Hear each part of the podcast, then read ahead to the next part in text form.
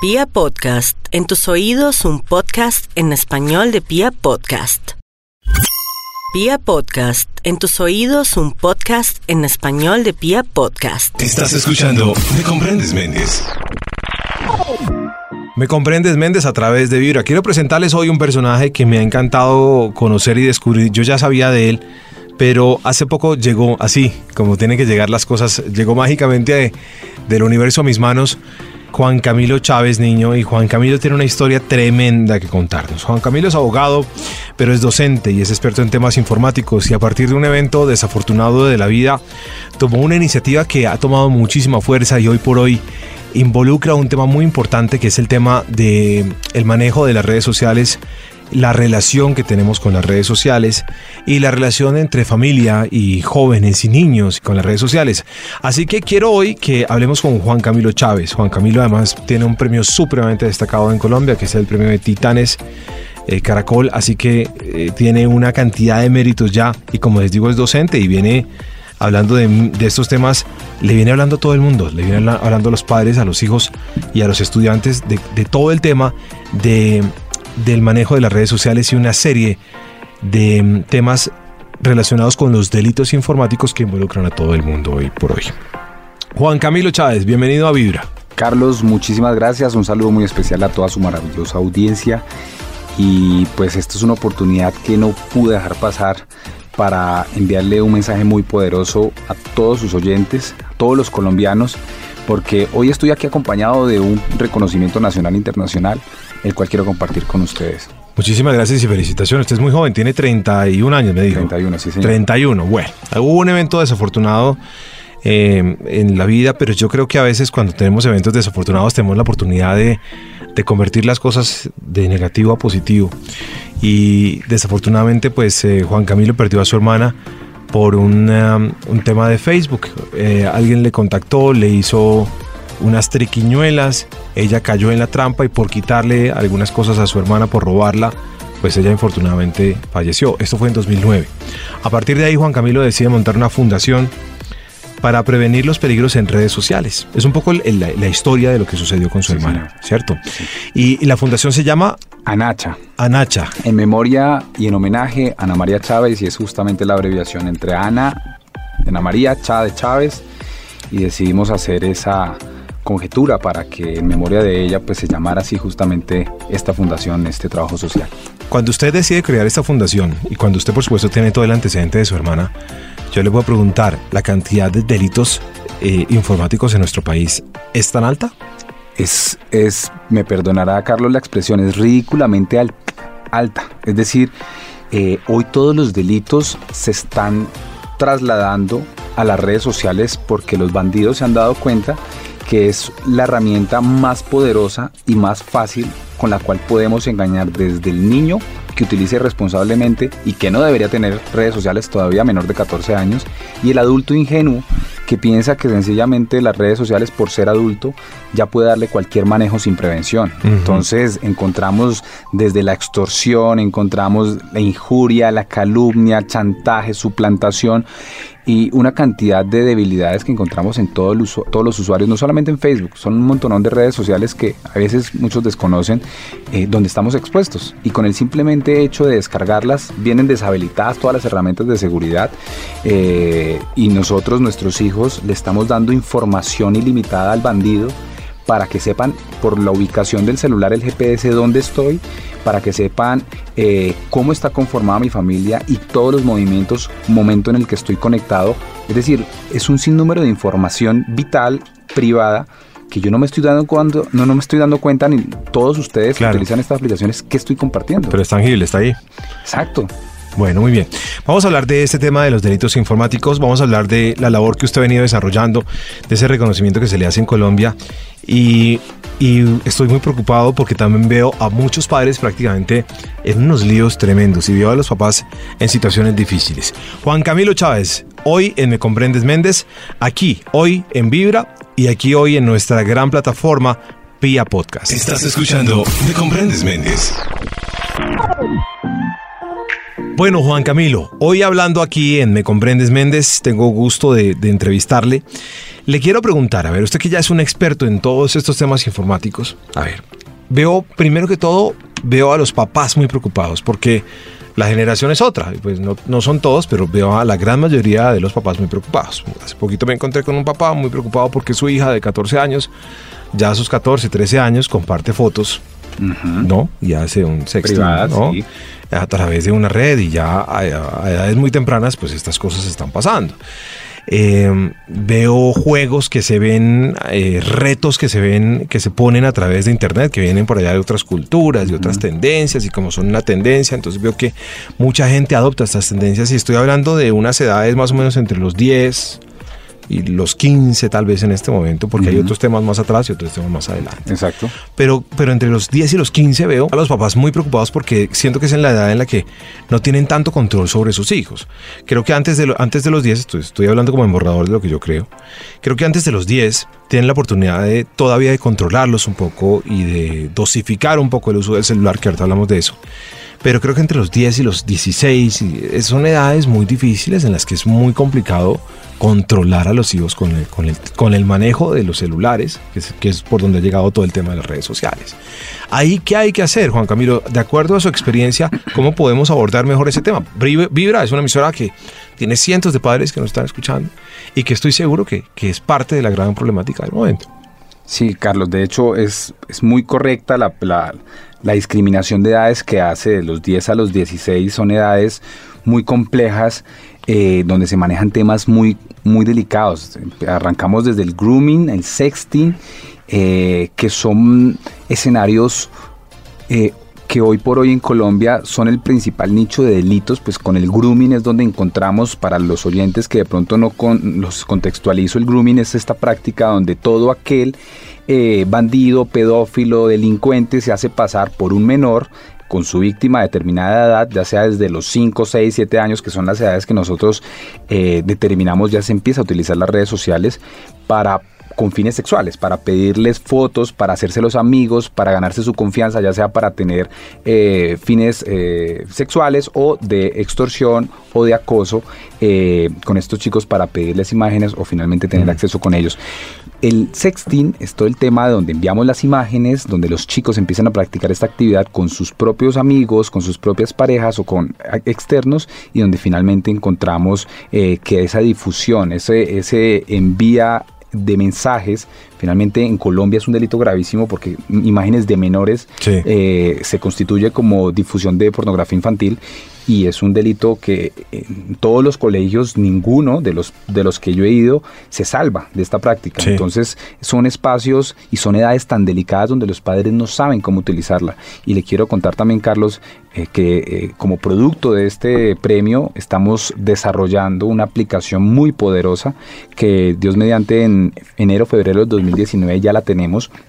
Es una herramienta muy nutrida donde a ustedes, a los papás eh, que tengan a sus hijos y empiecen ya a utilizar estos, estas redes sociales, estos dispositivos móviles, pues van a tener acceso, un acceso privilegiado, un control parental, donde les da la posibilidad de saber la intensidad horaria que están utilizando sus hijos, el Facebook, el WhatsApp, el Instagram, qué mensajes se están enviando y se están recibiendo, la ubicación geográfica, la batería, en fin, un montón de servicios que estamos desarrollando con Titanes Caracol y va a ser como el hijo o el resultado de este reconocimiento y de todo el trabajo que justamente por razones económicas no, hemos, no habíamos podido materializar y ya con la ayuda de, este reconocimiento pues lo vamos a sacar. Maravilloso eso. Y, y el control, a ver, ¿qué, ¿qué, puede hacer el papá? Porque yo veo a los papás intentando poner una autoridad que no existe.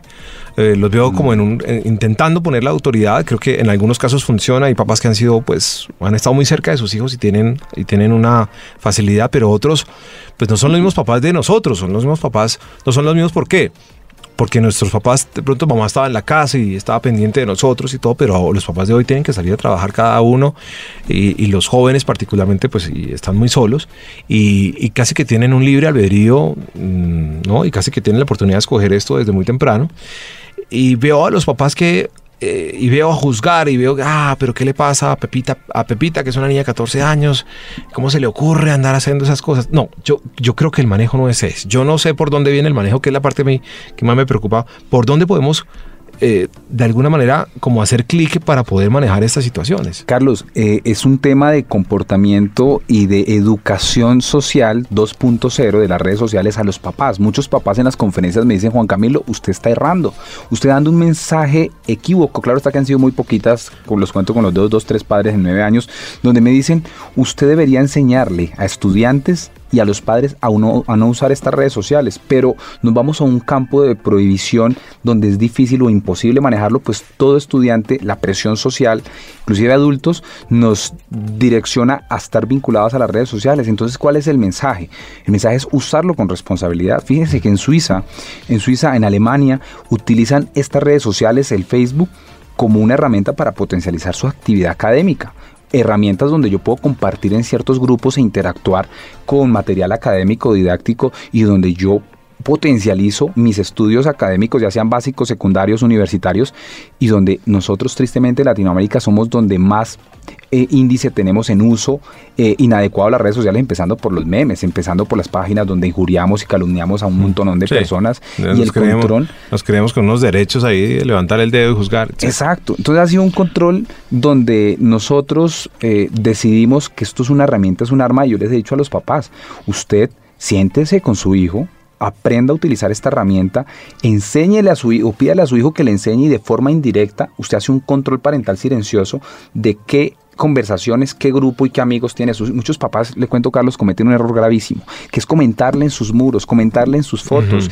Eh, ¿Usted qué hace publicando esas fotos? ¿Usted qué hace eh, comentando esas barbaridades? Entonces, Hoy por hoy los estudiantes, los jóvenes, los adolescentes, los niños tienen más de cinco perfiles falsos. Uno para que se lo vea su mamá, uno para la novia, uno para la tía, uno para el padrino que lo está ahí. Entonces son actividades irresponsables que les estamos cultivando a nuestros hijos y todo es culpa de los papás que no saben, no se educan virtualmente y hay que adecuarnos a la necesidad. Claro, es que cuando usted dice papás que eh, y el manejo responsable de las, de las redes sociales, es que obviamente yo le digo, o sea, los papás de hoy están en otros temas, papás, los papás de, de hoy, papá y mamá están trabajando y, y, muchos de ellos madrugan mucho, van, trabajan, tienen un día laboral fuerte y llegan a casa y también ellos quisieran descansar y todo, pero también tienen que estar pendientes de sus hijos y creo que a los papás de hoy les está tocando una tarea titánica, tengo que decirle. Entonces creo que yo veo a los papás eh, muy desgastados y creo que eh, cuando ya uno dice, bueno, a los papás les toca aprender esta vaina, yo creo que sí les toca aprender, pero es que claro,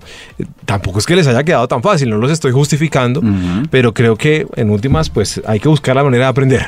Les toca, les toca adecuarse a esa realidad social porque están exponiendo la vida y la integridad no solamente de su hijo, de toda su familia. Y le cuento, Carlos, que si en el caso de mi hermana hubiera recibido nuestra familia, especialmente mi hermana, que era muy inquieta porque hace nueve años el Facebook recién estaba llegando a Latinoamérica, en Colombia inclusive era solamente en inglés, si ella hubiera recibido estas charlas, estas advertencias de activar las herramientas de seguridad con toda seguridad, el, individuo, los asesinos de ella que proceden de Medellín, nunca le hubieran enviado la solicitada amistad, consecuencia, nunca se hubieran conocido, en consecuencia, nunca hubieran llegado a Bogotá, en consecuencia, nunca lo hubieran matado. Entonces, de ahí arranca todo.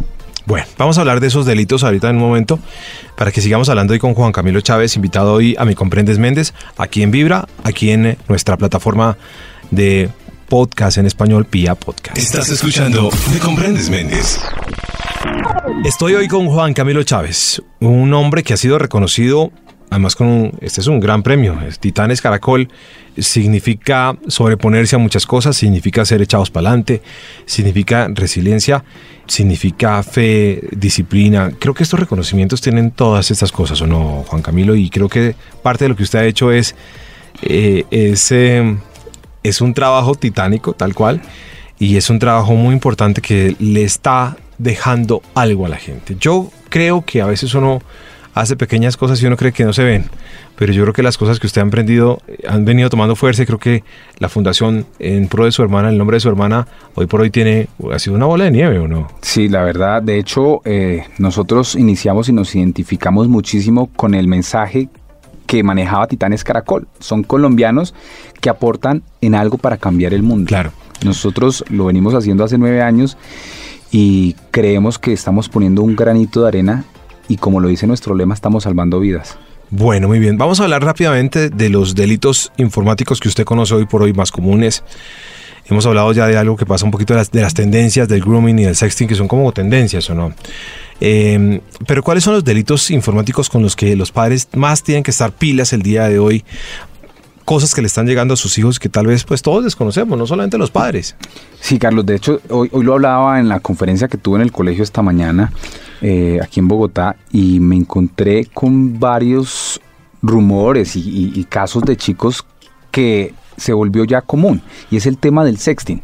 El sexting es uno de los de las prácticas eh, que se está normalizando en todos los colegios, en las redes sociales y potencializado especialmente por el WhatsApp. ¿Por qué? Porque el Facebook y demás redes como Instagram, Twitter y otras redes limitan los contenidos e imágenes con imágenes íntimas. Sí, sí, sí. A diferencia del WhatsApp, el WhatsApp inclusive yo he estado infiltrado en varios grupos internacionales eh, donde miembros de todos los países empiezan a enviar fotos de contenido de, de pornografía general y pornografía infantil. Eso es un delito gravísimo en Colombia y he tenido la oportunidad aquí en confianza con los que nos están escuchando, con todos los oyentes, de, de poder denunciar esto ante la Interpol porque hay personas que les parece muy sencillo y muy chistoso empezar a compartir y a divulgar fotos y videos que se filtran de pedófilos que se dedican a esta práctica.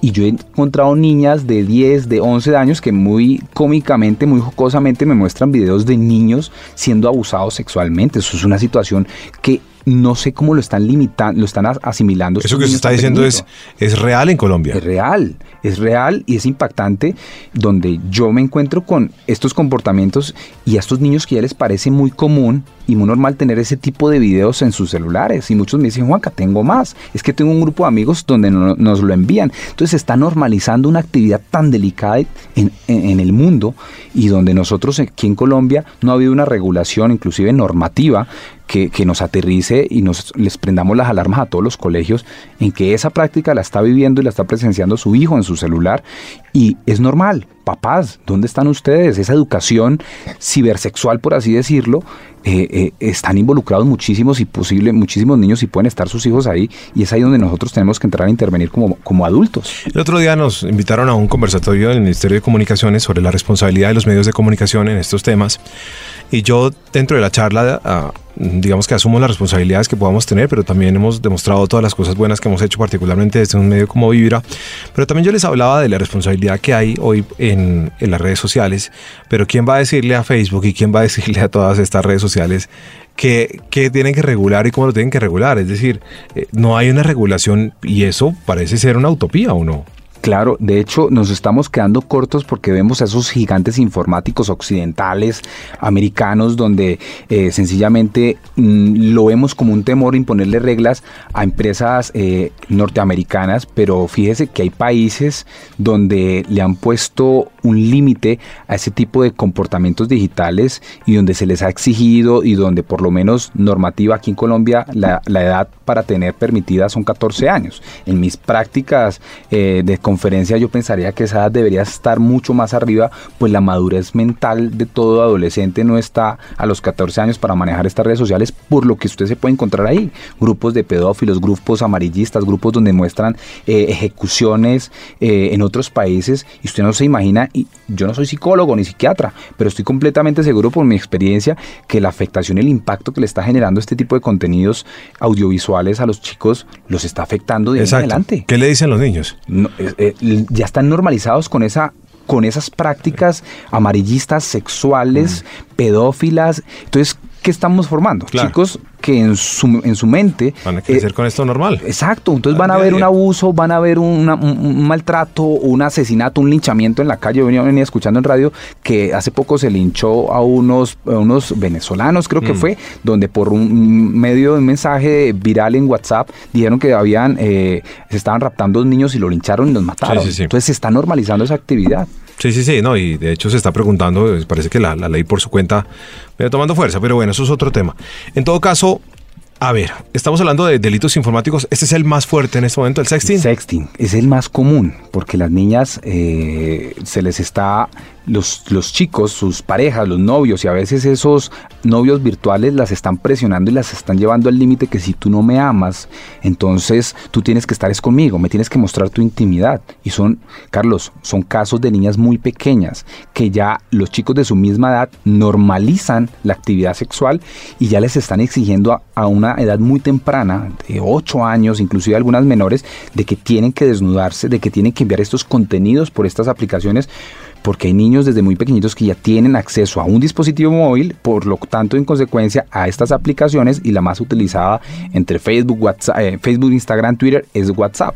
que es la mm, aplicación de mensajería instantánea eh, con mayor utilidad en el mundo. Entonces es ahí donde fácilmente se filtran, donde el control no es el mismo y donde ellos tienen la libertad para enviar estos contenidos. Vamos a regresar en un momento para que hablemos de otros delitos informáticos, para que hablemos también de las tendencias, de las cosas que se ven en redes sociales y para que hablemos también de una cosa que a mí me preocupa mucho y es el manejo que los padres le dan al celular como castigo, sobre todo en las primeras edades. Entonces todo se maneja con el castigo y se le quita la tablet o el celular. Ya regresamos con Juan Camilo Chávez, hoy ya Me Comprendes Méndez. Estás escuchando Me Comprendes Méndez. Estamos en Me Comprendes Méndez. Un saludo también para la gente que nos está viendo en su señal de Facebook Live. De Facebook Live. Juan Camilo, gracias por compartir. Un abrazo donde quiera que se encuentre. Hoy estamos aquí eh, grabando este especial para Vibra. Vibra es una emisora que tiene grandes, eh, a ver, una audiencia que mm, responde pues a muchas mamás y a muchas familias que por supuesto tienen muchos hijos y que estoy seguro en este momento deben tener muchas inquietudes. Juan Camilo, si alguien lo quiere contactar a usted, ¿eso es posible? Claro, Carlos y tengo mi celular, si lo puedo decir. Si usted lo quiere decir, si hay algún papá, si hay algún colegio, si alguien lo quiere invitar a dar una charla en el colegio, todo eso es posible. Claro, de hecho, eh, estoy solicitando, en este momento, luego de, este galardón, tengo muchísimas peticiones a nivel nacional de colegios, iglesias, empresas que nos quieren invitar a dar conferencias y yo con muchísimo gusto a todas puedo llegar. Puedo llegar eh, hay un horario, obviamente, unas responsabilidades laborales, pero a todas vamos a llegar y les comparto mi número telefónico igual en mis redes sociales me pueden conseguir como Juan Camilo Chávez. Eh, mi número personal es 321-232-6378. Ustedes eh, me pueden contactar y con muchísimo gusto me pueden invitar a su ciudad y estaremos dando esta conferencia tan necesaria porque no solamente le cuento, Carlos, que nos limitamos a los riesgos de las redes sociales, sino en temas de responsabilidad y riesgos sociales identificados en estos nueve años, vamos más allá. Y una eh, una situación que estamos abordando son el tema del consumo y el tema de los alucinógenos en los colegios. Tremenda realidad que estamos viviendo en muchos colegios y que muchos padres y docentes a veces ni se dan cuenta. Y en todos los colegios hay mínimo un caso de algún estudiante que está consumiendo o está haciendo lo posible para filtrar y volver adictos a los demás compañeros. Son una organización delicada en este tema. y también las redes sociales hacen parte pues, de, de, ese negocio. Va, directamente involucrado porque se están utilizando justamente para comercializar este tipo de sustancias. Claro, claro. Y le quiero hacer una pregunta, eh, puede que me eche la guerra aquí en esto, pero ¿cómo, ¿cómo están las autoridades en nuestro país controlando el tema de las redes sociales, de los delitos informáticos, sobre todo pues en, todos los peligros que existen en redes para, para jóvenes y para niños? ¿Estamos en algo? Carlos, le cuento algo. Eh, prácticamente con nosotros, con el caso de mi hermano y con la investigación que yo hice eh, con un grupo de amigos, pues los que capturamos a mi hermana fuimos nosotros, no las autoridades, pues las autoridades para cumplir un tema de cadena de custodia, ellos fueron los que eh, recogían toda la información para poderla trasladar al fiscal, el fiscal a su, juez, a su vez exponerla ante el juez. Pero el que hizo toda la estrategia... La investigación la hice yo. Entonces, para llegar al punto es que con nosotros hace nueve años nació la unidad de delitos informáticos de la Policía Nacional en Colombia. De hecho, eh, se reglamentó para finales del 2009, perdón, mediados del 2009, 2009 sí, y hoy por hoy encontramos un desarrollo que hay que reconocerle a la policía y pero yo me quedo, yo les, yo les soy sincero, se quedan cojos, porque hoy los delitos informáticos se están limitando, le cuento Carlos, a la injuria y en la calumnia. Sí, sí, sí, sí. Entonces, no hay un desarrollo jurisprudente, no hay un desarrollo normativo donde porque publicaron una foto mía, eh, yo pueda aplicar un delito como eh, el bully o el matoneo. Sí. De hecho, en este momento estoy trabajando en este tema para formalizarlo y volver, un, volver un- una ley de la República. Te- tenemos dos problemas ahí. Veo dos problemas. Un, Sí. un problema es de la autoridad, que no sé si está avanzando como tiene que avanzar, porque tampoco la ley, no hay una jurisprudencia, ¿cierto? No hay una ley que, que nos permita de alguna forma tener unas normas severas sobre estos temas. Exactamente. Entonces nos quedamos cortos porque ahora estamos llevando al ámbito eh, digital la injuria y la calumnia, que son los únicos dos delitos que prácticamente se tipifican en las redes sociales. Que además hoy tienen cárcel, es decir, Claro que sí. Que, que ya yo, a veces cree que la gente que puede salir a, a- a despotricar de quien quiere, resulta que eso tiene. Es delicado, pero sí. aún así son, son eh, medidas penales o condenas Es- que es- son... Escarcelables. sí. Exactamente, yo me retracto y listo, sí, resuelvo la condena, pero entonces el grooming, el sexting, Sí. cuando yo me estoy involucrando con eh, subir un- una imagen de contenido eh, sexual, pero es de una persona adulta, eh, el delito se queda corto, a menos que yo me esté involucrando con fotos o videos de un menor de edad, ahí sí estamos pisando terreno delicado Ya. con el Código de Infancia y Adolescencia. O sea que los adultos tienen que tener más cuidado todavía. Claro que O sea, sí. No estoy quitándole la responsabilidad a lo de los niños ni a los jóvenes, pero los adultos tienen que tener más cuidado. Hay una diferencia tremenda cuando se sube la imagen de un adulto, por decirlo así es menos grave, a cuando se, se sube la imagen de un menor, ¿verdad? porque la protección al menor en Colombia es muchísimo más estricta que el adulto. Entonces, aquel adulto expues, que se expone a que, tengo muchos casos de madres de familia, Juan Camilo, es que tuve, de señoras, no madres de familia, pero son ya personas adultas, que tuve una relación virtual con una persona y me puse a enviarle fotos y ahora me están chantajeando, me están pidiendo plata. Pues entonces ahí se configura el chantaje. Claro. Ahí es otra, sí, claro. Entonces llevamos el delito ordinario al ámbito virtual. ¿Qué hace, qué hace, qué tiene que hacer un papá, una mamá, que se da cuenta que su hija de 13, 14 años está haciendo sexting y está compartiendo fotos con otras con otros amiguitos, digamos que lo están haciendo ya en- entre la inocencia, digámoslo así, no lo están haciendo con lo están haciendo como una a ver, como una reacción, digámoslo, como Ujú. no lo va a justificar, pero como una reacción normal de la edad, digámoslo así, como un Eso. despertar. Y, y- y apoyan todo ese despertar en sus redes sociales. ¿Qué tiene que hacer un papá en una situación de esas? Carlos, eso es, eso es el resultado de una presión social que están sufriendo todos los chicos en los colegios, pero todo papá está viéndose involucrado en estas situaciones por falta de compromiso y vinculación directa con las redes sociales y con ser amigos virtuales y generar esa confianza con sus hijos. Muchos padres que hacen y me han pasado, tengo sin números de asesorías con estos chicos y sus familiares en prohibirles, cerrarles y limitarles el acceso a estos chicos que tienen 11 años, 12 años, 13 años. Yo le digo, papá, ¿usted qué hace permitiéndolo con 12 años y se supone que tiene que ser mayor de 14? Pero entonces, ¿qué les recomiendo a estos papás? Aterricen esa situación con sus hijos, gánense su confianza, porque usted no lo va a poder limitar de todo al uso eh, de estas herramientas, porque los chicos van a tener la libertad de salir en su colegio, no los podemos encerrar en una cápsula, sino tenemos que concientizarlos sobre cuáles son los retos a los que ellos se están exponiendo, cuáles son los riesgos, porque un, un niño no termina toda su vida siendo niño, porque va a crecer, va a querer ser profesional, va a querer ser adulto y no se imagina las consecuencias que conlleva en que hoy exponga su vida íntima y sexual, el día de mañana lo que está, exponiendo es ese futuro líder, ese futuro profesional técnico, tecnólogo. Entonces, todo recae justamente en esa red de confianza que tiene que existir en padre e hijo para enseñarle el valor de la vida, el valor de la intimidad, el valor de la ética y los valores que tenemos que tener en la casa. Mucho papá le cuento, Carlos, que se limita a darle su tablet, su celular con todos los datos o con el internet wifi de su casa. Mijo, vaya para allá, para su habitación mientras Es- atiendo la visita. Para allá voy, para allá voy. Para allá voy. para allá voy. Bueno, muy bien. Juan Camilo Chávez, Titán Caracol, hoy con nosotros compartiendo Me Comprendes Méndez, hablando de esta gran experiencia que, como les decimos, a partir de un evento desafortunado, un evento muy, muy, muy, muy infortunado, pues hombre, ha convertido todo esto en un tema de alguna manera positiva y es uno de los hombres y de las pocas personalidades que en Colombia está trabajando en pro de eh, hablar y de prevenir los peligros en redes sociales. Estás escuchando Me Comprendes Méndez. Juan Camilo Chávez, vea, yo estoy aquí encantado hablando con usted. Si usted no me para, hermano, yo sigo hablando, yo sigo preguntando. Me comprendes, Méndez, hoy a través de Vibra y a través de nuestra plataforma de podcast en español que es Pia Podcast. Estamos hablando con Juan Camilo Chávez, es abogado y es docente y experto en temas informáticos. Tiene una fundación para prevenir los peligros en redes sociales en honor y en tributo un poco a, a su hermana.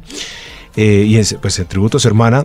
Y a ver, dentro de las cosas que le quiero preguntar y que le quiero decir es que yo también veo a algunos papás y a muchos papás, sobre todo en edades más tempranas, que utilizan el teléfono o la tablet como una manera de entretener.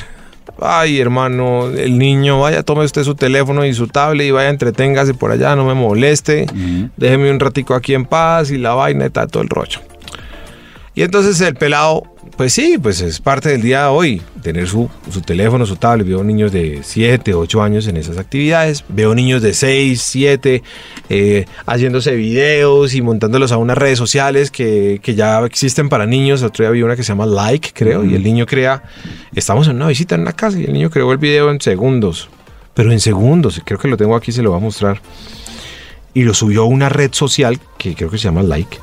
Uh -huh. Y, y en minuticos, eh, este niño que no tiene más de 6, 7 años, tenía no sé cuántos likes, etcétera, etcétera. Tiene un contacto impresionante con, con, con, el mundo de la tecnología, pero es una cosa de locos. Bueno, el caso es que veo a los papás que les entregan estos aparatos para que ellos se distraigan, pero también veo a los papás que castigan al niño prohibiéndole usar el teléfono. Entonces se lo quitan o el aparato, el que sea, se lo quitan castigo. Entonces, no me, no me pusiste cuidado en tal cosa o no hiciste tal cosa bien o no sé qué. Tin, venga para acá, castigo. El castigo es la tecnología. Y ahí yo me preocupo. También porque yo digo, tendría que ser, ¿es el castigo? Es que lo delicado es que ya estamos asimilando la normalización en el uso indiscriminado de estas herramientas tecnológicas y desde chiquiticos, le cuento que yo tengo un sobrino, Carlos, que tiene tres años y medio. Eh, y ya el niño desde muy pequeñito, desde muy pequeñito tenía acceso. Y no pasa solamente con mis sobrinos, sino con todos los niños hoy en nativos. día. Exacto. Y, y, ya tienen el uso desde muy pequeñitos.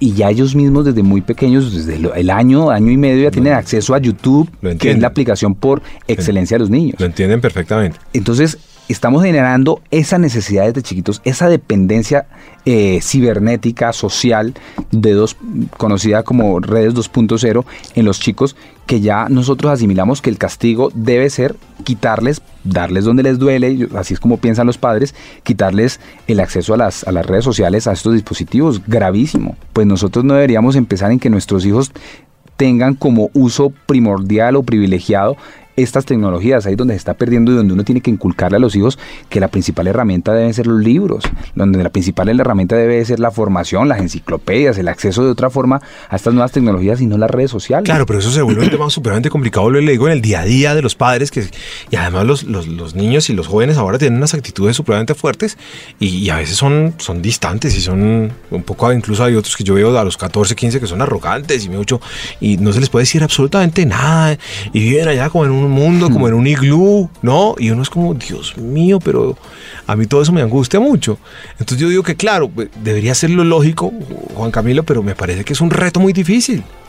Tanto así que en mi familia es difícil. Es decir, yo esto lo digo, eh, lo replico, lo pregono, pero aplicarlo en casa, aplicarlo es un tema muy complejo, pero es necesario hacer, hacer el ejercicio porque ¿cuál es el principal problema? Para que no me haga un berrinche, para que me deje atender la visita sin ningún problema, tome el celular, sí. tome la tableta, vaya, le prendo el computador. Sí. Pero entonces, ¿hasta dónde estamos llevando nosotros a nuestros hijos para tener una conversación tranquila? Para poder que nuestro hijo no nos haga una pataleta en un restaurante. Entonces, desde ahí están haciendo ese comportamiento irresponsable o esa dependencia que nosotros estamos acolitando a nuestros hijos.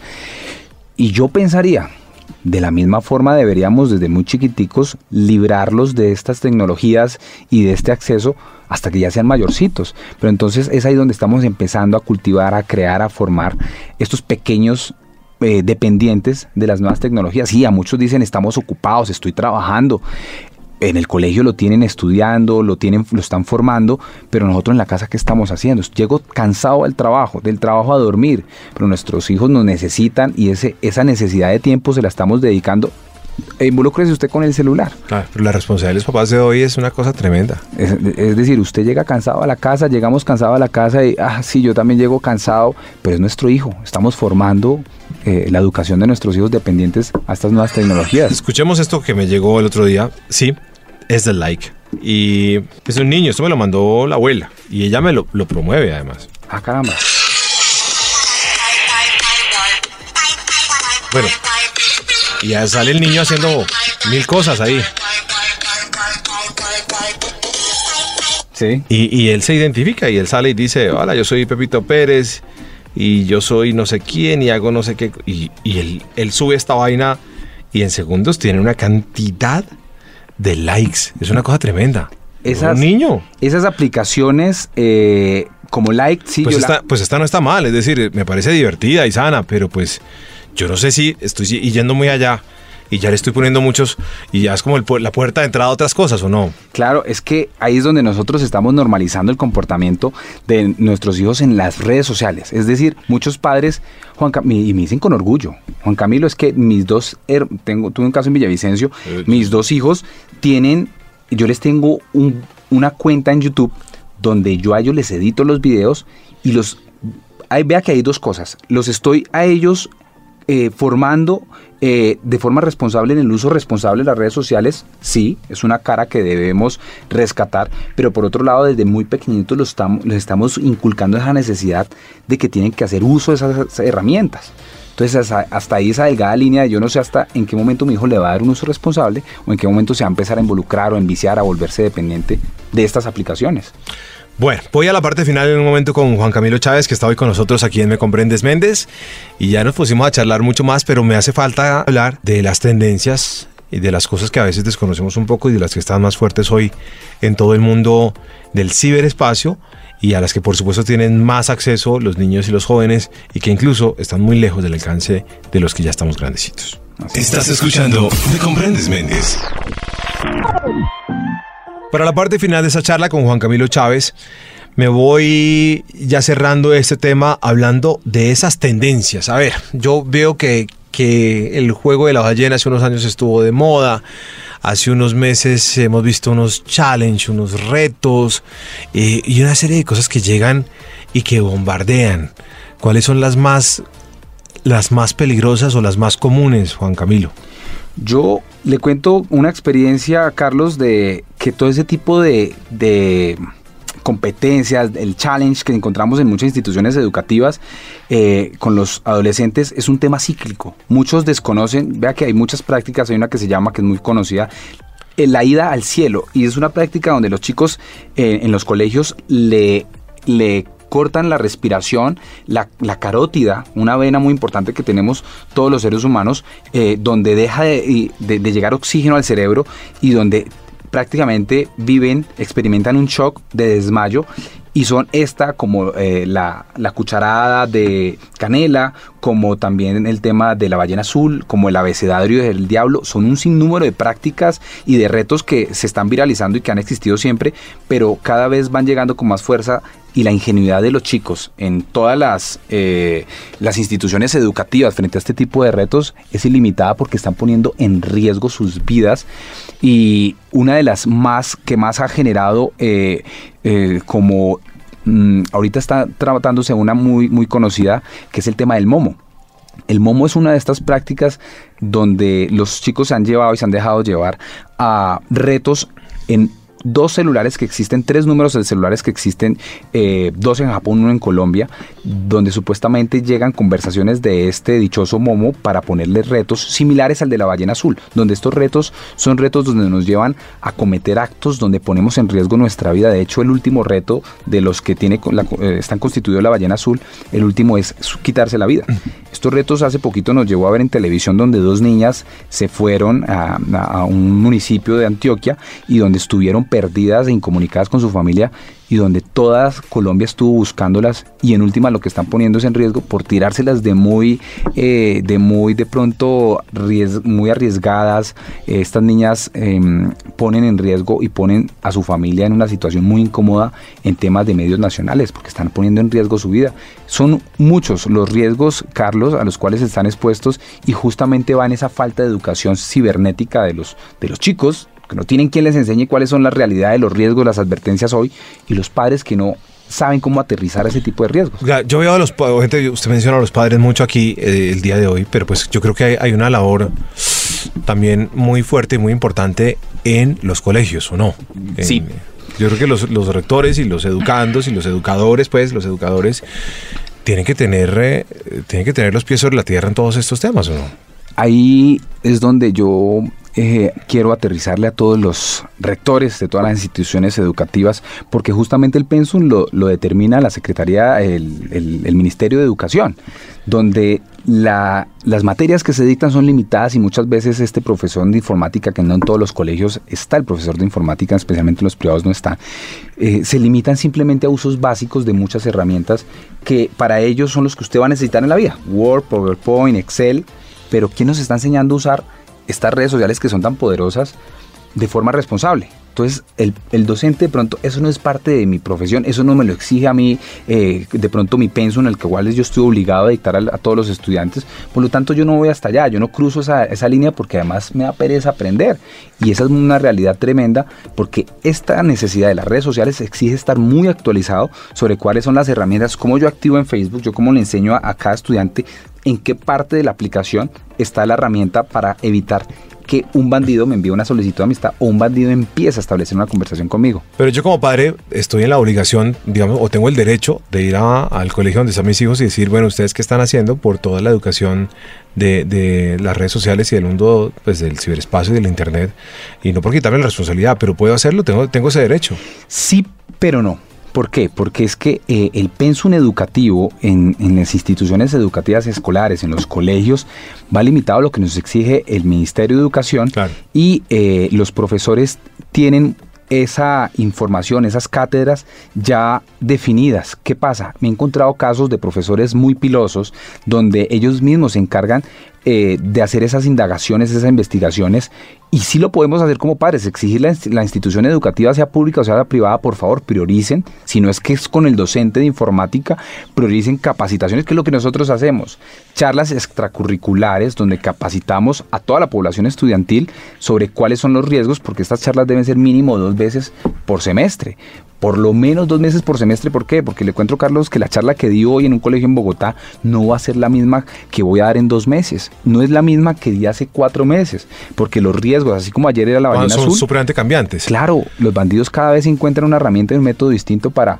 eludir la justicia y para cometer todo tipo de delitos y justamente los últimos que terminan pagando rotos son los chicos, los jóvenes. Yo, yo, yo me siento muy contento de poder hablar con usted y poder sentir que alguien está hablando de esos temas en nuestro país. Usted es abogado y, creo que hoy por hoy pues tiene unas instancias a las cuales usted llega y, y creo que tiene una, creo que hoy por hoy tiene una voz dentro de algunas entidades. Pero me, me voy con la, con la sensación de que estamos cortos todavía en el tema de la ley, en el tema de los castigos severos, porque los bandidos son los bandidos. Y así como el triste caso de su hermana, creo que hay muchos casos que desconocemos porque no se conocen, por supuesto.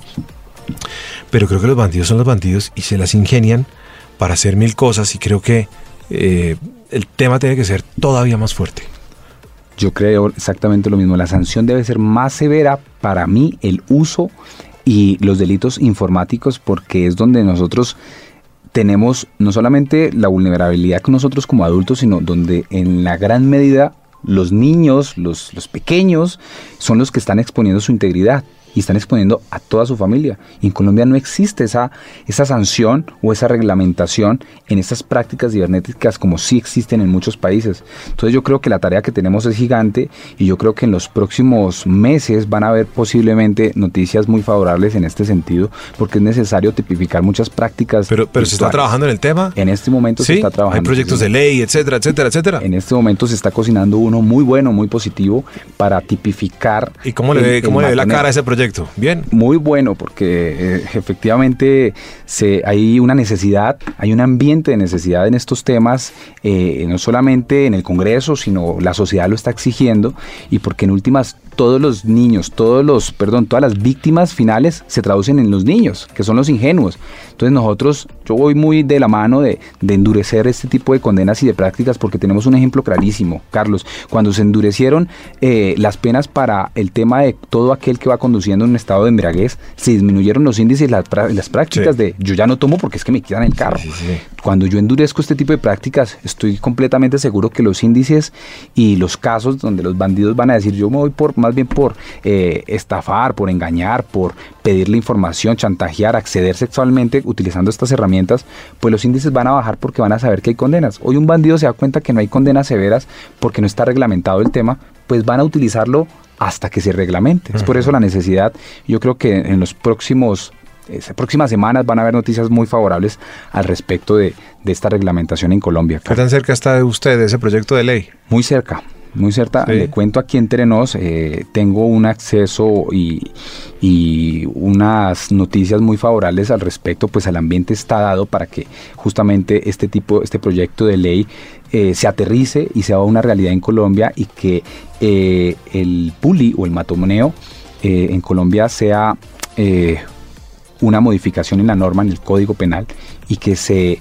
sancionen todo este tipo de prácticas irresponsables en las redes sociales. Juan Camilo, muchísimas gracias por compartir con nosotros. Juan Camilo Chávez, Titán Caracol, un experto en temas informáticos, en delitos informáticos y pues em, debo agradecerle por la, por la tarea que usted ha emprendido, porque creo que, como ya lo vemos con ese proyecto de ley, con otras iniciativas que usted ha tenido, pues esto está teniendo un efecto y está teniendo unos alcances y está teniendo eco, y alguien que tenía que, tenía que tomarlo y, y por fortuna veo que usted lo tiene en sus manos y que lo lleva por muy buen camino. Esperemos tener noticias de todo esto, como usted lo dice. Gracias por estar con nosotros, gracias por compartir su número telefónico, si lo quiere compartir de nuevo, qué bueno, porque no sé si en algún colegio que nos estén oyendo el día de hoy, o algún padre de familia que quiere ir a decir en su colegio, oiga, vea, inviten a Juan Camilo a una charla para que hable con los, con los estudiantes, con los profesores, etcétera. Bienvenido, Juan Camilo. Claro que sí, repito el nombre para todos los oyentes. El número, perdón, es 321-232.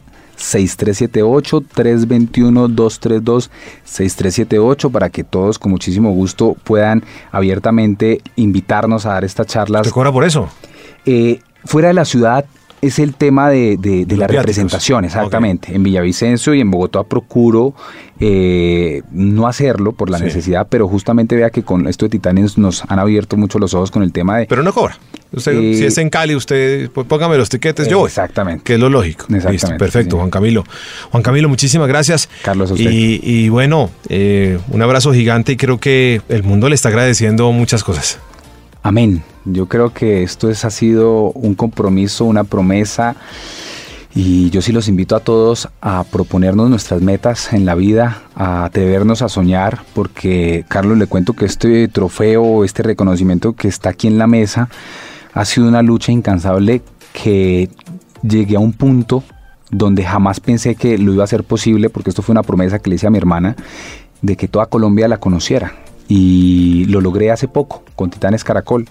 Y fue una promesa y fue una lucha de nueve años con las uñas eh, contra la corriente, porque pues repito, esto ha sido sin ningún tipo de financiamiento, solamente más que el bolsillo de mis padres y el bolsillo mío, y hemos llegado a este término y lo vamos a hacer más adelante y estoy completamente seguro que a nivel mundial, con el desarrollo de la aplicación, que ya estamos trabajando en ello, eh, esto rompe las fronteras y las redes sociales y el uso responsable no están solamente en Colombia y vamos a llegar a muchos lugares del mundo donde con este desarrollo aplicativo estoy completamente seguro vamos a salvar muchas vidas. Usted se imagina que hubiera sucedido donde esa aplicación existiera hace nueve años. Mi hermana estaría viva. Muchos casos de, que han quedado en la impunidad tendríamos la oportunidad con esta herramienta de resolverlos, de sancionar a los bandidos, a los asesinos, a los delincuentes, a los que extorsionan tenemos todas las herramientas para hacerlo y gracias a Dios eh, lo vamos a conocer muy pronto, Carlos. Gracias. Juan Camilo Chávez, un titán de la vida. Gracias. Gracias. Estás escuchando Me Comprendes Méndez.